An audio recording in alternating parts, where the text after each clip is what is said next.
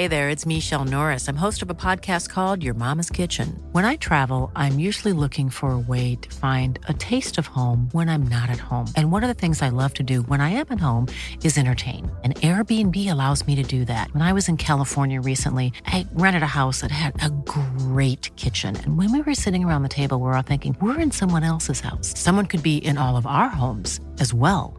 If you have a home, but you're not always at home, you have an Airbnb. Your home might be worth more than you think. Find out how much at airbnb.com/slash host.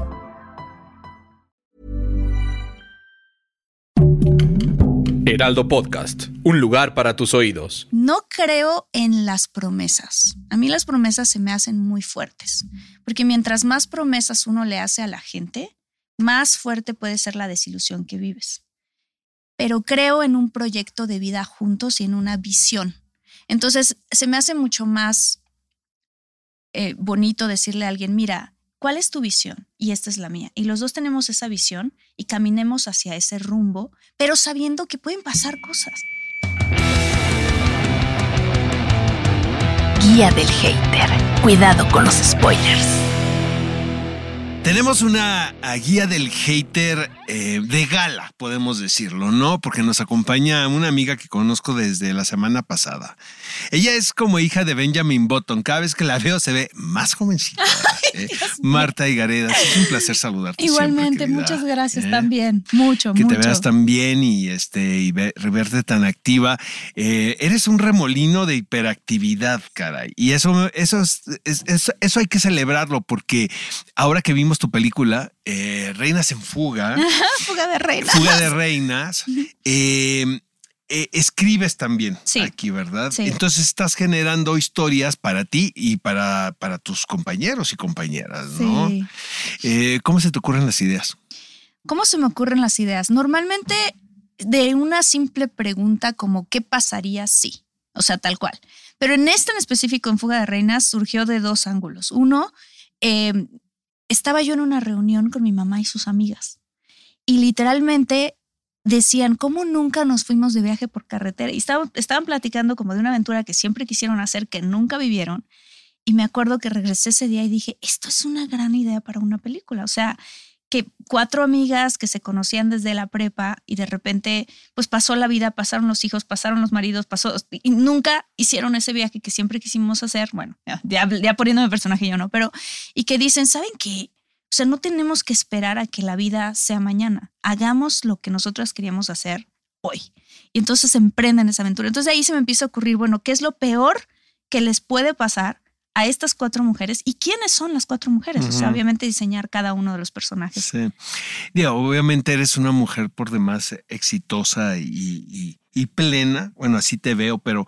Gracias. Eh, pero luego siempre hay algo que dice uno, chin, a lo mejor debía haber hecho esto, ¿no? Siempre hay ese ruido del what if, el si yo hubiera. En lo personal, yo tengo muchísimos, ¿no? Cosas que digo, eh, hijo, creo que debía haber aceptado esto, no debía haber hecho esto, le debía haber dedicado más tiempo a esto. Es como una insatisfacción, estamos educados para sentirlo esto, cuando creo que a final de cuenta, mi querida Marta, uno termina donde tiene que terminar. Cierto. Completamente. ¿Sabes? Sí, sí, sí, sí. Yo tengo momentos así, obviamente, en que son más momentos personales que de carrera, o quizás en algún momento, porque en algún momento me ofrecieron una película eh, con Robert Pattinson, que se me hace, últimamente ha dado un giro su carrera impresionante, es un muy buen actor, y que yo en ese momento, porque iba a ser No Manches Frida, no la hice. Y me acuerdo que mi agente me dijo, ¿cómo es posible? No, o sea, este es un proyecto, está muy padre, ¿por qué no lo vas a hacer? Y yo, porque es que me, me, gusta mucho hacer películas en mi país. Entonces, en aquel momento él como que me metió la onda de, no, a lo mejor te puedes arrepentir de esto, pero yo creo en eso que estás diciendo tú. O sea, que al final todos los caminos son perfectos y te llevan a donde tienes que estar. Y además no manches Frida, a mí me encanta. Fíjate que yo le pregunté a Michelle Pfeiffer, recuerdo, dije, es, ya sabes, ya he entrado en confianza, ¿no? Le digo, ya picándoles el ombligo ahí, le dije, oye, ¿es cierto que te ofrecieron el silencio de los, de los inocentes y no lo aceptaste? Y me dijo ella, sí, sí, fue un primer ofrecimiento. Este, pero no me arrepiento. Me dijo, y sí le, se lo vi en el rostro, ¿sabes? Sí, Esta no se de, arrepentía. no, no, pues, qué bueno que le fue bien a Jodie Foster y que ganó muchos Oscars y todo. No me, no era para mí. Dijo, no era Mm. para mí el personaje. Wow. Y creo que ella lo rechazó también por una situación de que dices, no, pues en este momento no quiero interpretar ese personaje o contar otra historia y quiero hacer algo mucho más ligero y se vale. Ahora, con la lana que te metiste en No Manches Frida, te compraste tu tiempo compartido, ¿no? En Tulum, tienes tu casa en Tulum, ¿no? Me gusta mucho Tulum. Sí. ¿No? sí. Oye, te, te- te ha ido- se, hace, se, hace, se hace dinero siendo actriz de cine. Se hace, o sea, se hace más cuando haces campañas. O sea, eso en general. Y de hecho, tanto, tanto en este país como en todos los países. O sea, hacemos las películas y después se te acercan las marcas y ellas son las que tienen el dinero. Cuando tú haces tus propias películas, pues tú sabes, sobre todo si en los, en los, las cosas que están ocurriendo hoy en día, la gente no está yendo tanto al cine, este, las plataformas están eh, saliendo con películas increíbles también. Entonces está cambiando el modelo.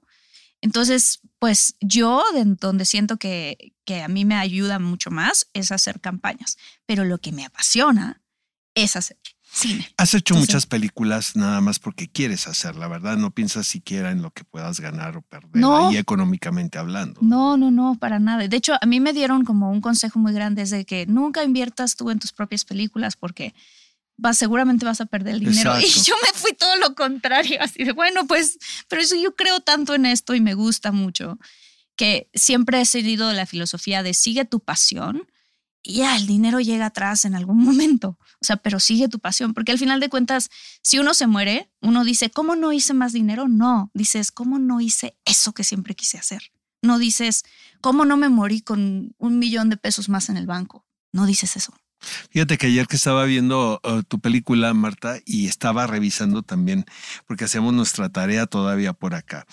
Yo veo un talento independientemente interpretativo muy importante a destacar, que tienes una habilidad que yo creo que muy pocos tienen, y es el de el de poder sentir de una manera muy honesta el gusto del público. Tus historias conectan cabrón con la gente, ¿sabes? O sea, y es muy chistoso porque también haces distintos géneros, este, distintos personajes. No es que sea una misma historia que le estés dando vuelta, sino que has mostrado un abanico y pero también tienes una sensibilidad que dices quiero hacer esto y eso conecta con la gente y eso no Mm. lo tienen mucha gente. Ay, muchas gracias, muchas gracias Es lo por que eso. yo creo. Y viniendo de ti, que además sabes tanto de cine, evidentemente No, te ay, lo le hago agradezco mucho, mucho. la mamada. Ay, te lo agradezco mucho. Porque, bueno, yo lo que trato de, en general, soy una persona muy empática. Me gusta la gente. Sí. Y me gusta cuando conozco gente preguntarles su historia, de dónde vienen, qué han hecho, qué ha pasado, así. Y en, toda la gente que conozco, hay tantas historias tan bonitas que contar y me fijo mucho en qué inspira a las personas o qué los emociona o qué los hace reír. Entonces, en el momento en el que me siento a escribir una película, como en el caso de Fuga de Reinas, imaginándome como cuál sería la película que quisieran cuatro mujeres, o cinco o diez, o dependiendo de tu grupo de amigas, ver y decir, no manches la película que vi porque me identifiqué con cada personaje y las aventuras que viví, o que te gustaría ver como hombre, que te daría curiosidad de qué hacen las mujeres cuando no estamos cerca. Eso ¿no? habla de tu inteligencia. Marta, ¿eh? la verdad, creo. O sea, porque te pones en los distintos puntos de qué van a pensar estos, qué van a pensar estos, y no solamente un mismo punto de vista, como suele suceder. ¿no? Claro, me Eso es gusta hacer eso. Oye, les quiero contar algo. Fíjense que durante la pandemia hicimos un experimento cuando estábamos todos encerrados en nuestras casas que nos daba pavor salir. Eh, hicimos un, estos Zooms no conmemorativos, hicimos uno de Amarte, Amarte Duele, que fue un trancazo, pero lo que fue alucinante es que todos dijeron que sí y todos se conectaron. Y fue bien emocionante Padrísimo. porque años después los ves a todos en una película generacional que todavía se siguen haciendo memes, que seguramente te siguen diciendo En Halloween la gente se disfraza de, de Renata y de Ulises. A mi pobre Jimena Sariñana hasta la fecha no la Tú odian. mataste a Renata. Exacto. Le quieren aventar el coche cuando la ven en la calle. Y este, eh, qué impacto que fue tu primera Mi película. ¿eh? primera película. Sí. Tal cual, mi primera película. Y mi primera en muchos sentidos. O sea, no solamente la primera película en donde, o sea, era mi primera película, mi primer protagónico, pero además todas las escenas que hay en, en Amarte Duele son escenas que yo no había vivido en la vida. O sea, mis escenas íntimas con Luis Fernando Peña. Yo Eran en la tus vida primeras veces. nunca me había quitado el brasier enfrente de un niño que me gustaba. O sea, nada, nunca, nunca nada de las cosas que. Entonces la cámara está captando mi primera vez. O sea, tal cual, así, crudamente. Oye, luego fuera del cielo había un tráiler buenísimo. ¿Qué? ¿Te acuerdas de la frase que Ajá. mencionabas? ¿Quién te gusta? ¿Yo o mi mamá? O mi mamá. Así Sí. decías. ¿Quién te gusta más? ¿Yo o mi mamá? ¿Quién te gusta más? Qué fuerte. ¿Yo sí. o mi mamá? Sí. Que tu mamá era Dolores. eh, Dolores Heredia. Sí. Y una película que me estaba platicando Demian, eh, que eh, fue difícil porque era acá todo de noche. Sí, toda la filmamos de noche. Este, yo me divertí mucho con él. Él es padrísimo para trabajar juntos, o sea, es así de wow. Me acuerdo de muchas anécdotas viviéndolas con él. Filmamos de noche, filmamos en un basurero. No sé si te contó eso, que nos tuvimos que poner unas mascarillas. Digo, en la época de que De cuando No estamos hablando cuando del las 2020, mascarillas claro. no estaban a la- así en el buró, en la ¿no? disposición de cualquiera. exacto, Exactamente. ¿no? Nos teníamos que poner unas mascarillas, pero de las que tienen como doble así de tóxico, pues, de que cayó una bomba y te las tienes que poner. Y me acuerdo que fuimos a, a justamente a grabar una escena, a filmar una escena ya. Y era así, los dos así dentro del coche. Decíamos, ¿qué estamos haciendo aquí? Estamos haciendo cine. Claro.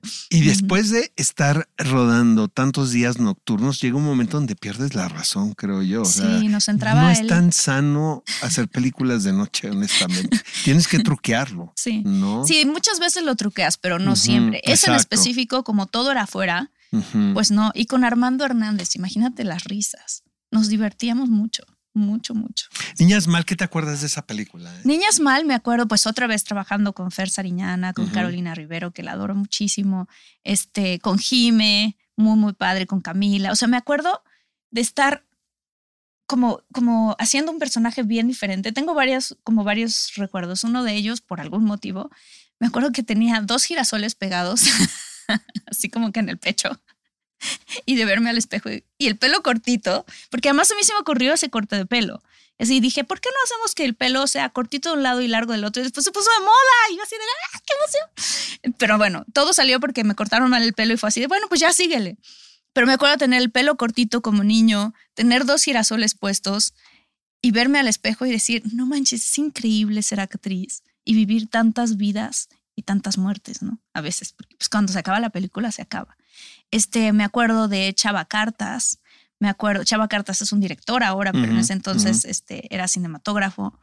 Este, me acuerdo de todas, literal así, echadas en la cama en cierto momento, como platicando de novios, niños que nos gustan, de qué queremos hacer. Y me acuerdo de Jimena Sariñana llegando y diciendo, miren, estoy componiendo estas canciones. ¿Cómo ven? Tengo yo en verdad muchas ganas de ser cantante. Qué loco, ¿no? Y que ella, exactamente, es, es muy importante. eh, En taller de actores profesionales me pasa que le preguntas a un actor de una película e inmediatamente te remite. La película puede tener muchos premios o haber hecho mucho dinero, pero te, te remite a algo personal. ¿Sabes? Sí. Algo que te sucedió ahí. Sí. Que te enamoraste, que hiciste un gran amigo, un gran amiga, que te cortaron, que te divorciaste, que tuviste un hijo. Yo- Realmente eso es lo más importante Claro, en la vida, Totalmente, creo. sí. Y yo en ¿no? esa película, por ejemplo, y también me pasó con Amarte Duele, y siempre Fernando se reía mucho de eso, porque yo en mi casa no decimos groserías, no decimos groserías. Entonces, eh, mi personaje de Adela tenía que, pues, decía groserías y fumaba. Y yo no sabía fumar. Entonces era como de, bueno, pues voy a aprender a fumar y a decir groserías. Entonces yo cuando decía las groserías, decía Fernando que parecía que se movía mi boca, parecía película doblada. O sea, como que la grosería salía y mi boca se seguía moviendo. O sea, como que decía, era muy raro, practica más. Y yo, bueno, chingada madre. Oye, ¿no dices groserías en la vida real? No digo groserías. De verdad, hijo. O sea, ahorita Sí, la dije porque tú Yo sí, tampoco, yo sé que tú sí. yo tampoco, ninguna. ¿Tienes una grosería que te guste en particular o ninguna? Sí, una tabasqueña. a ver. Yo que soy de allá, es una que luego la he escuchado y me da mucha risa. Es, ey, ey, ¿la digo o no? ¿La Di- digo de verdad? Por supuesto. Hijo de tu mamá putísima la revende huevo. Ay, cabrón. Esa sí que se déjala ahí, ¿eh? En video, así de check. Me gustó, Marta. Gracias, ¿eh? Por tu regalo tan amoroso. Oye, este, eh, la comedia se te facilita. ¿Tú, ¿Tú crees que eres una mujer divertida en la vida? Soy aburridísima. Ah, Es que, no, es que luego Soy- pasa, es que luego pasa eso, que cuando estás, eh, que hay gente que no es tan graciosa en la vida real y le prendes una cámara y te mueres de risa. Sí, a mí me ha pasado cañón, ¿eh? Sí, o sea, que yo he visto gente así. Sí. O al revés, gente que es muy chistosa en la vida real y luego a veces no tan chistosa frente a cámara y que se le da más el drama. Qué chistoso. Sí. Sí. Yo desde el principio, o sea, cuando empecé a escribir todas las películas que he escrito, me acuerdo que yo primero pensaba que eran drama. Y entonces se las enseñaba a mi hermana, a mi mamá, y escuchaba que se reían y yo del otro lado de la puerta, no se rían, es comedia. No digo, perdón, es Es drama. un drama. Y este, eh, como que se me da, o sea, se me da. A veces me pasan cosas en la vida real y ves que dicen que, que justo la comedia es una tragedia con, mezclada con el tiempo. O sea, cualquier cosa que te ocurrió, Exacto. Vista, a destiempo. vista de tiempo. Cuando se está pasando en ese momento, lo estás pasando fatal. ¿Estás Sí, de acuerdo? Estoy de acuerdo. A mí me pasa que a la media hora en mi cabeza ya se volvió comedia. O sea, literalmente. Es muy rápido ese proceso. Muy rápido en mi cabeza. O estoy viviendo algo que es tragiquísimo y por dentro hay una parte de mí que se imagina, ah, qué chistoso sería si esto ocurriera. O sea, como quizás a lo mejor es mi manera como de, de lidiar con las cosas fuertes. ¿no? Es que sabes que dicen que es una delgada línea la que divide la tragedia de la comedia. O sea que realmente son muy parecidos, Sí. van agarradas de la mano. Sí, sí, sí. Y en cualquier momento pues se rompe eso y puedes dar, ¿no? El salto. Por ejemplo, te presento a Laura, que es una situación muy trágica. Sí, es muy trágica. Y te ríes mucho en la película, Sí. ¿estás de acuerdo? Pero sí, te Sí. fuiste al extremo. Sí, ahí me fui al extremo. Fue la, fue la primera película que escribí. Y entonces creo que también parte de eso era yo experimentar, irme a un extremo muy fuerte. ¿no? O sea, de pronto estar hablando en la película hay una escena, por ejemplo, que estoy hablando con un viejito que me está diciendo sus sueños y las cosas que quiere lograr y justamente en ese momento pasa un camión, se lo lleva y se muere. Mi personaje se queda así como... Te digo una "¿Qué cosa, pues sí está pasar?". chistoso. A mí me Claro. lo hubieras pichado, yo me suelto de la, me mu- Claro. muero de la risa. Sí, ¿no? ese tipo de cosas. O sea, por ejemplo, en verdad, y, y, y hago mucha, por ejemplo, ahora en Fuga de Reinas, ha- hago mucha, muchas bromas en la película de cosas que pasan en películas. O sea, por ejemplo, hay un momento que es muy divertido en la película donde las cuatro vamos a salir y nos vamos a ir de antro y estamos emocionadas y nos vemos guapísimas, ¿no? Así de, "Ah", entre nosotras nos piropeamos. Y de repente mi personaje, espérese, este es el momento de cámara lenta. Y las demás, ¿qué te pasa? ¿Cómo que cámara lenta? Sí, en todas las películas aquí hay cámara lenta, obvio, cámara lenta. Entonces mi personaje empieza a actuar como en cámara lenta, pero no hay cámara lenta. Entonces, como ese tipo de cosas pasan en mi cabeza y al tener un guion, se me da la oportunidad de ponerlas en el guion. Hay una escena también en la película de vómito. Eres escatológica, Me encantan ¿verdad, las Marta? bromas sí, escatológicas. Ya nos dimos Es cuenta. Sí. Sí, hay una escena de guácara por ahí en todos lados que a todos nos pasa Sí. también si no nos cuidamos. ¿Estás de sí, acuerdo? estoy de acuerdo. Sí. ¿Has tenido esas experiencias en la vida? Por real? supuesto, porque crees que las escribo. claro que sí. Y otras así rarísimas que dices, no, esto no te pasó. Sí, sí me pasó. O sea, una vez tuve una cita con un galán ahí en Los Ángeles y fuimos a un muelle ahí en Venice Beach, ¿no? Y Ajá. esto estaba precioso y estábamos platicando, se los juro, porque esto sí fue, me acuerdo que yo me le quedé viendo como, no es cierto lo que me acaba de pasar. Me hizo popó una gaviota justo aquí, en el momento en donde él se me quería acercar a dar un beso. Uy, qué romántico. Y entonces, verdad. cuando llegué en la noche así, le conté a mi hermana, mi hermana, es que ¿cómo es posible que te pasen estas cosas? Y yo, Miri, tengo todavía la popó en el suéter. Obviamente me lo quité, ¿no? Pero ahí lo tengo, lo tengo que meter a lavar. O sea, entonces de ahí digo, esto está padrísimo que pase en una película. Oye, Marta, tu paso a los, eh, a los Estados Unidos. Estamos viviendo en un momento donde pues ya puedes vivir en México. Digo, a- a varios compañeros tuyos lo hacen aquí, mandan sus self-tapes y todo. Este, pero tú decidiste irte a vivir a Los Ángeles, que es una ciudad muy hermosa. Yo viví hace muchos años allá. Este, no sé si volvería a, re- eh, a re- re- regresar a vivir allá, pero eh, encontraste tu lugar en el mundo en Los Ángeles de me alguna gusta, manera. Sí, me Ajá. gusta mucho. Sí, pero creo que fue algo que siempre tuve de sueño desde que estaba chiquita. O sea, chiquita, bueno, tipo como a los 14. Ujú. Fue la Tipo primera como a vez. los ocho. Exacto, ¿no? La primera vez que fui a Los Ángeles tenía, creo que 13 o 14. Y ahí me acuerdo que estábamos en los estudios Universal y se ven todos los, pues todas las cosas que tienen que ver con películas y están los stages y todo. Entonces volteé y le dije a mi papá, papá, yo voy a vivir en esta ciudad y voy a hacer películas. O sea, como que siempre fue mi sueño.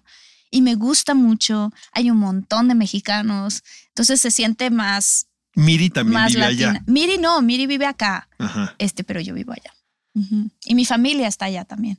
Se te facilita actuar en inglés, o sea, eh, te sientes cómoda en un set americano. Sí, ahora ya sí me siento cómoda. La primera vez, cuando hice la película con Keanu Reeves, te lo juro que me pasó, que estábamos sentados, Keanu Reeves, David Ayer y yo, ensayando la película, y que ellos se ponían a platicar y que había momentos que yo decía, no sé qué están diciendo. O sea, que no les entendía, pero yo me sabía mis líneas. Y ahora ya no, ahora ya puedo improvisar, puedo, o sea, ya no me hacen güey, ¿verdad? Ya sé de qué están hablando a todos. ver, hablen ustedes en español, a ver. Exacto. Oye, pero ya te, por ejemplo, Carbón Alterado fue una muy buena experiencia para Padrísima, increíble, porque además para mí lo que es ciencia ficción es un sueño muy grande. Algún día, en un futuro, quiero escribir algo de ciencia ficción. O sea, eso es algo que me fascina. Pero va a ser comedia, ciencia ficción con comedia. Seguramente me va a pasar eso, ¿verdad? Lo voy a escribir y va a ser. Bueno, quizás algo como, robot, como Guardianes de la Galaxia. Que un robot te este. mande a la chingada, ¿no? Qué buen plot, ¿eh? Tú también tienes muy buenas ideas. Este, entonces, sí, sí, fue una muy buena experiencia. Una gran experiencia, porque además estábamos filmando con los directores de Game of Thrones, de House of Cards, de Homeland, de todas estas series que son espectaculares, con un set que medía dos tamaños, o sea, dos veces el tamaño de una cancha de fútbol americano. Todo hecho futurista, todo completamente. Y si querían hacer llover todo el set, hacían llover todo el set. Y las cámaras y mucho, en ciertas partes green screen también, que a mí nunca me había tocado y tienes que actuar como que estás viendo lo que estás viendo. Entonces es muy divertido. Oye, este, estabas en Monarch, en la serie. Esta? Ajá, la serie Monarch. Sí. Sí, una serie que hice con Susan, Susan Sarandon. otro sueño hecho realidad. Oye, ¿tú tenías escenas con ella? No tuve escenas con ella, pero pasamos tiempo. Sí, pues sí, ahí. Detrás de cámaras ahí esperando. Oye, una tipaza, ¿no? Tipasasa. Sí, sí, sí. Tipasasa. Tuvimos una prueba de vestuario, justo una al lado de la otra nos estábamos cambiando y entonces este, me preguntó una chica a mí, ah, esto te lo puedes poner sin brasier, ¿verdad? Perfecto, se lo puede poner sin brasier, pero yo no, ella no escuchó que era para mí la pregunta. Y sale Susan. No, por favor. Casi me da un infarto. Dice, yo necesito traer brasier. Y yo, Susan, es para mí. ¡Ah! Es guapísima. Guapísima, guapísima. Es impresionante. Los, y además lo sexy que es. Es muy sexy, totalmente de acuerdo contigo. Está cañona. Oye, vamos a hablar de, de, de, esta película que es Fuga de Reinas. Sí. No Reinas en Fuga. Sí. Es Paola Núñez. Sí. Valeria Vera. Sí. Em, Alejandra, Ambrosi, y tu persona, correcto. sí, y mi personaje, sí, también. Y, luego, y luego también está por ahí a Mauricio Isaac. ¿A quién más está de los esposos y novios? Arturo Barba. Arturo Barba, es correcto. Tenemos un elenco muy, muy padre y, y sobre todo porque la manera en la que yo pensé hacer la película es justo como lo que estamos contando, ¿no? O sea, las cosas, ellas tienen ganas de hacer este viaje, hacen una lista de cosas que quisieran hacer en el viaje y todo lo que tú crees que les va a salir bien, les sale mal. Y entonces era, ¿cómo ves a cuatro mujeres en una secuencia de acción? ¿Y qué están haciendo? ¿Y cómo se defienden si las asaltan? ¿Y qué pasa? O sea, todo, pasa ahí explosión. Tú lo viste. Todas las cosas que, les vas pasando. Totalmente. está, eh, uno de los aciertos de la película es el ritmo que tiene. Ay, qué bueno. Entonces eh, empieza, no, no queremos venderle al público mucho la historia para que la vean próximamente en Netflix. Y este, pero sí em, empieza con una escena que podríamos ver en el final. Entonces tú como espectador te cuestionas por qué están esas mujeres en esa circunstancia. Sí, exacto. ¿no? Em, estuve también checando el, trabajo del director y tiene una gran carrera como editor y eso se nota en la película. Sí, totalmente. ¿Estás de acuerdo? Sí, se nota. Él es, bueno, ya trabajaba, yo había trabajado con él en Cásese quien pueda. De hecho, él editó Cásese quien pueda y así fue como nos conocimos. Y es un tipazo. Jorge Macaya se llama. Hizo un trabajo extraordinario y además es muy bonito para mí todas las pláticas que tuvimos él y yo, tenemos el mismo sentido del humor. Y eso a veces es difícil encontrar cuando escribes tú un guion y te sientas con el director y haces este proceso como de transferirle lo que está en tu cerebro más lo que él le va a agregar, ¿no? Más lo que los actores le agregan y todo el mundo. Pero con Macaya lo que me pasó es que eras de cuenta que nos completábamos las oraciones. Y eso es muy importante, muy importante. Si tú eres la generadora de la historia, necesitas un cómplice de ese tamaño. Exacto, y él fue mi más grande. Sea quien sea, una chica, un chico, quien sea, ¿sabes? Pero si necesitas a alguien con quien pelotear. Totalmente. Exactamente. Y él con la visión, o sea, muy bonito cómo nos dirigió, nos dirigió de una manera preciosa y además muy, muy sensible también, porque es una historia de mujeres, pero que también queríamos que tuviera el otro ángulo, ¿no? O sea, no solamente completamente chick flick femenina y así, no, tú la viste y te encantó. O sea, tenemos amigos que la han visto, público, público hombre, digamos, público masculino, público hombre. hombre cisgénero blanco privilegiado. Bueno, hombres, mujeres, este, Oye, ellos, este, ellas, todos. ¿Extrañas la proyección de las películas en sala cinematográfica o eres de los que dices aquí me tocó y pues hay que entenderlo y así está la comunicación? Son diferentes experiencias. O sea, en el caso de nosotros en específico de esta película, la intentamos hacer varias veces en como la ruta normal, pero no había todavía en ese momento un estudio que tuviera la infraestructura para hacer este tipo de película, porque creo que de todas las películas que he hecho, esta es la que tienen más cosas, o sea, pasan más cosas. No quiero contar tanto, pero, ¿sabes? Y entonces cuando se la piché a Netflix y Netflix nos dijo, venga, la vamos a hacer y tienen toda nuestra confianza y nuestro apoyo y les vamos a dar todos los juguetes que ustedes quieran, fue así de, wow, no, me sentí como en Navidad, o sea, así de, qué padre, emoción. Y además la manera en la que trabaja Netflix es que le tienen mucha confianza a los creativos de que hagan su parte creativa. Y estuvo padrísima. Fue una muy, muy buena experiencia. Yo Extraño las premieres. Ah, ¿verdad? Sí. Extraño las premieres. El alcohol patrocinado. ¿No?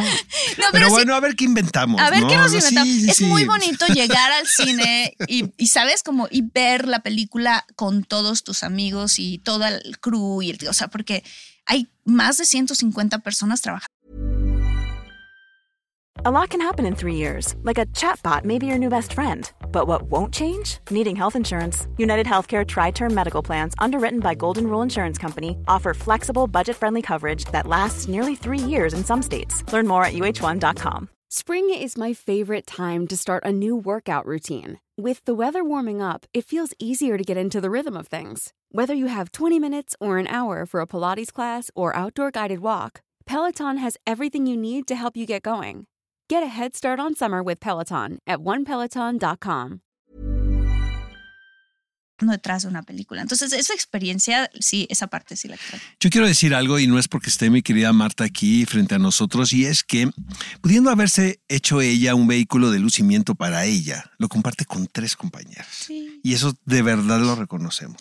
Tienes un corazón de ese tamaño y eres tan generosa y por eso te va tan bien. Gracias. ¿Sabes? Porque pudiste haber hecho el, show de Marta y Gareda y tú sabes a lo que me refiero. Porque hay, varios compañeros que así, que así lo hacen y no está mal. No, no está Ellos tienen la oportunidad y se lo construyen. Pero tú pensaste en tres compañeros más de viaje, ¿no? Sí, sí, sí. Y es algo que yo, pues no sé, crecí con esa mentalidad de el ganar, ganar y compartir y de y, que si tú compartes, pues ahora sí que más se expande todo, en todos los sentidos. Entonces, este, o sea, como voy a dar un ejemplo. Cuando estaba haciendo No Manches Frida, había un personaje, el de mi mejor amiga, y Fernanda Castillo solamente había hecho drama y había hecho, ¿cómo se llama la serie esta que hizo? Muy, muy importante. Em, el Señor, de, los, cielos. exacto. Y entonces fue así de, oigan, ¿y por qué no poner a Fernanda Castillo? Y me acuerdo que otra, otra amiga actriz, que no voy a decir su nombre, me dijo, ¿por qué? Me dice, ¿por qué estás haciendo eso? O sea, si haces eso, le estás dando una plataforma y lo que va a ocurrir es que ya la van a llamar para hacer un montón de comedias. Y yo, ¿y? ¿Qué tiene? O sea, hay para todo, qué buena onda. O sea, creo que puede. Y hizo la película y después de eso a Fer le vinieron un montón de películas después de Manchas Frida. Creo que es momento de entre todos celebrarnos. O sea, que ya esa mentalidad de... Y es que la gente a lo mejor no lo entiende, Marta, pero sí en el dar y no es tratar, esperar algo, ¿eh? No, no. Pero el acto de dar es, debe ser de tan gozo ¿sabes? Es muy gozoso. Es muy gozoso y es cada vez más escaso este, porque estamos todos en nuestros universos ahora, ¿no? Eh, conectados en nuestras laptops y, en nuestras llamadas y los Zooms. Pero el acto realmente de generosidad, a mí es lo que más me prende en la vida. A mí se me hace sexy. Yo sé que estoy enfermo, va. Pero sí, a mí de verdad, qué sexy. La, bondad es sexy. Es muy sexy, yo creo que sí. Y además eh, se vuelve una, una cosa como recíproca, porque, por ejemplo, ¿no? En esta película yo escribí los cuatro personajes y de pronto es, ¿qué personaje vas a ser tú, Marta? Me acuerdo que fue así de, la verdad no sé, porque todos son muy bonitos, o sea, no, pero entonces, ¿por qué no haces este? Porque este tiene más enfoque o este es el otro. Y yo dije, no, o sea, aquí vamos a buscar actrices que, o sea, que les quede el personaje, que sean ya como de la energía del personaje y que además ellas nos están dando una gran actuación. O sea, las, las tres actrices que, que, bueno, cuatro, incluyendo a Claudia, obviamente, que también está espectacular, no solamente fue la experiencia de trabajar juntas, sino que nos hicimos buenas amigas y decir, qué bonito, o sea, yo siento que yo recibo también. No es solamente de aquí para allá, sino es también de allá para acá. Y las actuaciones están muy padres. Tú ya la viste la película. Está muy divertida, de verdad. Estrena en abril ver, eh, la película. Estrenamos en abril. No podemos decir ¿Podemos fecha. decir la fecha, o todavía no? El 14 de abril. Te voy a cobrar, Gaby. ¿eh? este, otra cosa que te quería decir, ¿piensas en el futuro? O sea, ¿sí? Sí. ¿Sabes qué vas a hacer? O sea, tienes, es que sí te veo mapeando todo, ¿verdad? No, no. Incluso hasta como las historias, ¿no? Tengo historias que quiero contar, en que tengo un cajón ahí donde las escribo y las meto en ese cajón. Es una libreta que está dentro del cajón, ¿no? crean Como Benjamin Button, les digo que es la hija de Benjamin Button. no. Voy a sacar eso este con ser una bebé, ¿no? Y sacas tu historia, ¿no? Porque te ves más chiquita cada Gracias. vez. Voy a, eh, quiero dirigir en algún momento. Eso es algo que tengo muchas ganas de hacer y seguramente va a ser algo bien diferente. Entonces, este, ya estoy escribiendo esa historia. Qué padre que estés, que sigas haciendo cine aquí en México como si nada. Sí, me encanta. No parece que vives aquí, de hecho. Sí, vengo muy seguido, me gusta mucho mi país. Y no hay nada más rico, además, siento yo, que, que actuar en tu idioma, pero además, dependientemente de actuar, nuestra gente, nuestra gente, estar en, en, en el set, o estar con mi familia aquí, o estar... hay un algo especial en México muy bonito. Esta eh, pregunta siempre se la he querido hacer a Marta. Nunca he tenido la oportunidad de tener tanto tiempo con ella, pero es, ¿crees en el matrimonio? ¿Creo en el matrimonio? Es una pregunta. Sí, creo en el matrimonio. Sí. Sí, creo. Que siempre con esta cosa que me caso o no me caso. Ah, sí, yo tengo eso, claro. Ah, o tú. ¿Tienes eso o yo? No, hombre, no, no, no, yo no, pero digo, qué bueno que sí. Sí. O sea, a mí me, a mí me han propuesto matrimonio varias veces. Y a todos los mandas a, por sus refrescos, ¿verdad? ¿Cuántas veces has dicho que sí? ¿Cuántas veces he dicho que sí? Una. Una. Ajá. Y que no, pues tres. Oye, pero son varias, ¿no? ¿Cuatro? Cuatro. Madres. Pero Qué nervio. O sea, ni una película, ¿verdad? Te no, voy a hacer una película. de cómo mandar a alguien a la chingada. No, claro que no. Cuando te proponen no, pero, matrimonio. pero sí, sí, sí creo en el matrimonio en este sentido. Eso es lo que mm. quiero decir. Ok. No creo en las promesas. A mí las promesas se me hacen muy fuertes, porque mientras más promesas uno le hace a la gente, más fuerte puede ser la desilusión que vives pero creo en un proyecto de vida juntos y en una visión. Entonces, se me hace mucho más eh, bonito decirle a alguien, mira, ¿cuál es tu visión? Y esta es la mía. Y los dos tenemos esa visión y caminemos hacia ese rumbo, pero sabiendo que pueden pasar cosas y que la vida es flexible y que las, ¿sabes? ¿Y cómo vamos a poder sortear eso? Pero no creo en, en los para siempre, o en los, ¿no? Yo nunca te voy a tal, ese tipo de cosas no. Creo, creo en la integridad, pero por uno mismo, no por, ay, no quiero hacer esto por, sino, ¿sí me, sí me explico lo que estoy diciendo? Totalmente. Entonces creo que muchas veces pasa, y yo tengo experiencia en eso también, que cuando uno se le rompe el corazón es porque te creíste un cuento de hadas. Y la vida no es un cuento de hadas. ¿Te han roto muchas veces el corazón? Pues sí, como dos o tres, sí. Dos o tres. Fuerte. Sí. Fuerte. ¿Y qué haces? Te vas a escribir algo, seguramente, ¿verdad? Lloro. Lloro y escribo. Lloro y escribo. Lloro y escribo mi siguiente película. Exacto. no, eh. este, pues sí, creo que la última vez fue la más fuerte de todas. Y no creo tanto que él me rompió el corazón, sino que yo me lo rompí a mí mismo. Exacto. Es eso. O sea, yo tenía una idea de lo que iba a ocurrir en la relación. Claro que lo estás diciendo, como bien lo dices, con el paso del tiempo. Y con una mirada pues ya mucho más generosa y compasiva para ti y para la otra persona. Sí, sí, Pero cuando uno está viviendo el momento no tienes esa claridad. No, claro que no. Así seas quien sea. No, no, no. A mí me ayudó muchísimo terapia.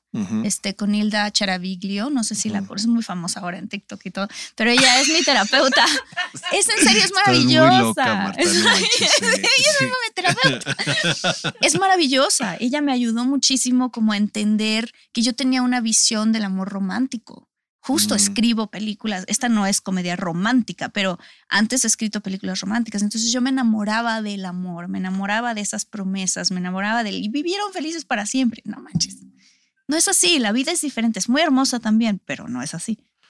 Oye, Marta, te celebramos hoy y siempre. Gracias. De verdad que te vaya tan bien, te va a ir muy bien siempre, porque eres una muy buena persona, pero también eres una chica muy talentosa y muy sensible y este, un artista. Muchas gracias. Y nos da muchísimo gusto que nos hayas acompañado aquí en la guía del hater.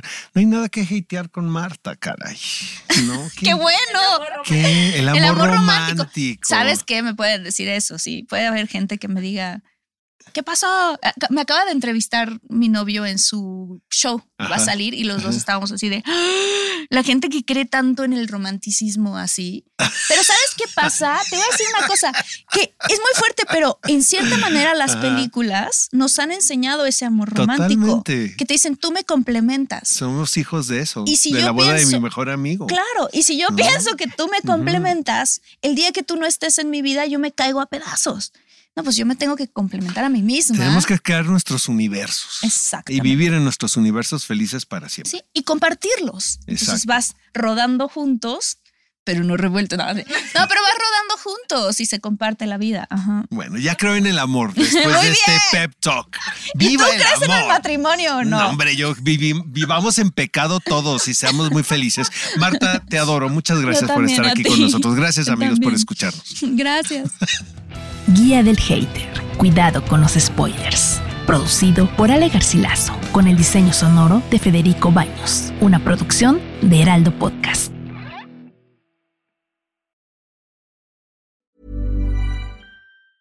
If you thought the only way to get a more defined jawline with natural looking results was through surgery, think again. Juvederm Volux XC is a non surgical injectable gel filler that improves moderate to severe loss of jawline definition and can help you achieve natural looking results with little downtime. Even better, this improved definition lasts up to one year with optimal treatment. No maintenance required. Improve jawline definition for a smooth, sculpted look with Juvederm Volux XC. For important safety information and to find a licensed specialist, visit juvederm.com. That's J U V E D E R M.com. Not for people with severe allergic reactions, allergies to lidocaine, or the proteins used in Juvederm. Common side effects include injection site redness, swelling, pain, tenderness, firmness, lumps, bumps, bruising, discoloration, or itching. There's a risk of unintentional injection into a blood vessel, which can cause vision abnormalities, blindness, stroke, temporary scabs, or scarring. Talk to a licensed specialist specialist to find out if it's right for you.